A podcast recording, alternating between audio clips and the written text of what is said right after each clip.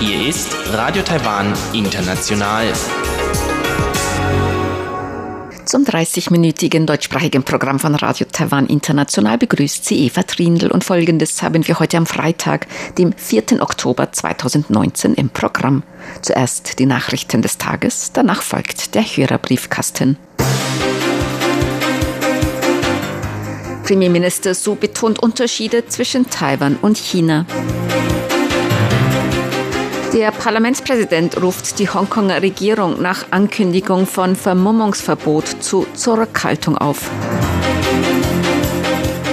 Und eine Petition an den Deutschen Bundestag zur Aufnahme von diplomatischen Beziehungen zu Taiwan hat das Quorum erreicht. Meldungen im Einzelnen. Gemäß Premierminister Su Tseng-Chang sind Taiwan und China unterschiedlich. Man hoffe, der Welt klar machen zu können, dass Taiwan und China nicht gleich seien. So nannte die Nationale Einwanderungs- und Ausländerbehörde der USA als Beispiel. Bei den Formularen werde die Bezeichnung Taiwan als Herkunftsland akzeptiert. Taiwan und China unterscheiden sich. Sie unterscheiden sich, was Demokratie und Freiheit angeht, was die offene Gesellschaft und den Respekt der Menschenrechte angeht. Wir hoffen, dass alle sich gemeinsam um unseren Platz in der Welt bemühen. Premierminister Su betonte, die USA haben angesichts des ständigen Drucks Chinas auf Taiwan Taiwan gegenüber freundliche Gesetze verabschiedet. Die Bemühungen der Regierung Taiwans erzielten Erfolge. Die Regierung habe jedoch nur mit der Unterstützung der Bevölkerung die notwendige Durchschlagskraft.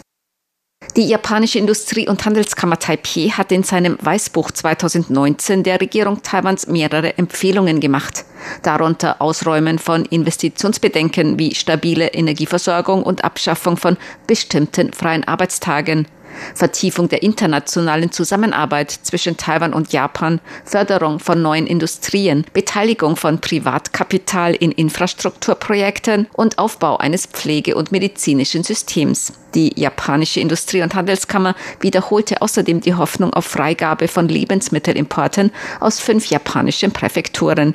Taiwan hat nach der Fukushima-Nuklearkatastrophe im Jahr 2011 Lebensmittelimporte aus den betroffenen Regionen gestoppt. Der japanische Industrie- und Handelskammer Taipei zufolge sind seit dem Unfall bereits acht Jahre vergangen. Man hoffe, dass die taiwanische Regierung auf der Grundlage von wissenschaftlichen Daten den Importstopp japanischer Lebensmittel aus den betreffenden Präfekturen aufhebt. Die Vorsitzende von Taiwans Kommission für Landesentwicklung, Chen Meiling, sagte, Aufgrund Faktoren wie der gegenwärtigen Situation des Landes, der Stimmung in der Gesellschaft und Wirtschafts- und Handelsverhandlungen ist derzeit kaum ein Durchbruch möglich. Wir verstehen den japanischen Standpunkt und die Erwartung der japanischen Industrie- und Handelskammer Taipei und werden diesen Angelegenheiten weiter Beachtung schenken. So die Vorsitzende von Taiwans Kommission für Landesentwicklung. Parlamentspräsident Su Tia-chuen hat die Hongkonger Regierung zu Zurückhaltung aufgerufen. Su machte diese Angaben auf seiner Facebook-Seite, nachdem die Hongkonger Regierungschefin Carrie Lam ein Vermummungsverbot ab dem 5. Oktober angekündigt hat. Gemäß Su kommt ein Vermummungsverbot einem Schritt hin zum Ausnahmezustand gleich. Dieses Vorgehen könne den Volkszorn nicht beruhigen, sondern gieße nur weiter Öl ins Feuer. Der Vorsitzende der Regierungspartei DPP, Zhou Rongtai, sagte zu Medien, wenn die Regierung freie Meinungsäußerung seiner Bevölkerung unterbinde, führe dies nur zu noch größerem Widerstand der Bevölkerung. 让人民表达自由的意见 自由表达意见，这个是政府该做的事情。Es ist die Pflicht der Regierung, den Bürgern freie Meinungsäußerung zu ermöglichen, die freie Meinungsäußerung der Bevölkerung zu unterbinden und sogar dafür zu sorgen, dass die Bürger nicht mehr wagen, auf die Straße zu gehen, um ihre Meinung zu äußern, ist ein Umsturz der Demokratie. Wir hoffen, dass die Hongkonger Regierung sich noch besinnt und nicht noch größeren Widerstand bei der Bevölkerung hervorruft. Wir sind solidarisch mit dem Streben der Hongkonger Bürger nach Demokratie. Wir hoffen, dass die Hongkonger Regierung in dieser Angelegenheit Zurückhaltung zeigt. Natürlich kann die Hongkonger Regierung vieles nicht selbst entscheiden. Was Peking angeht, so ist der 1. Oktober nun vorbei und sie können doch die Zügel etwas lockern.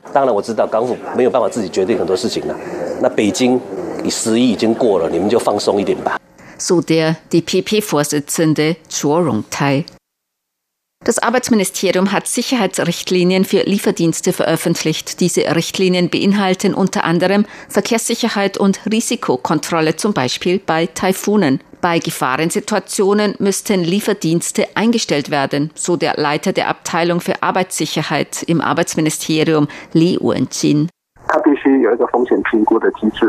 Es muss ein System zur Risikoeinschätzung geben. Falls das Risiko als hoch eingeschätzt wird, darf keine Lieferung erfolgen. Falls bei mittlerem oder geringem Risiko Lieferungen für möglich gehalten werden, müssen einige Maßnahmen ergriffen werden, darunter, dass sichere Transportmittel zur Verfügung stehen, dass nicht in Gebiete mit hohem Risiko geliefert wird und so weiter.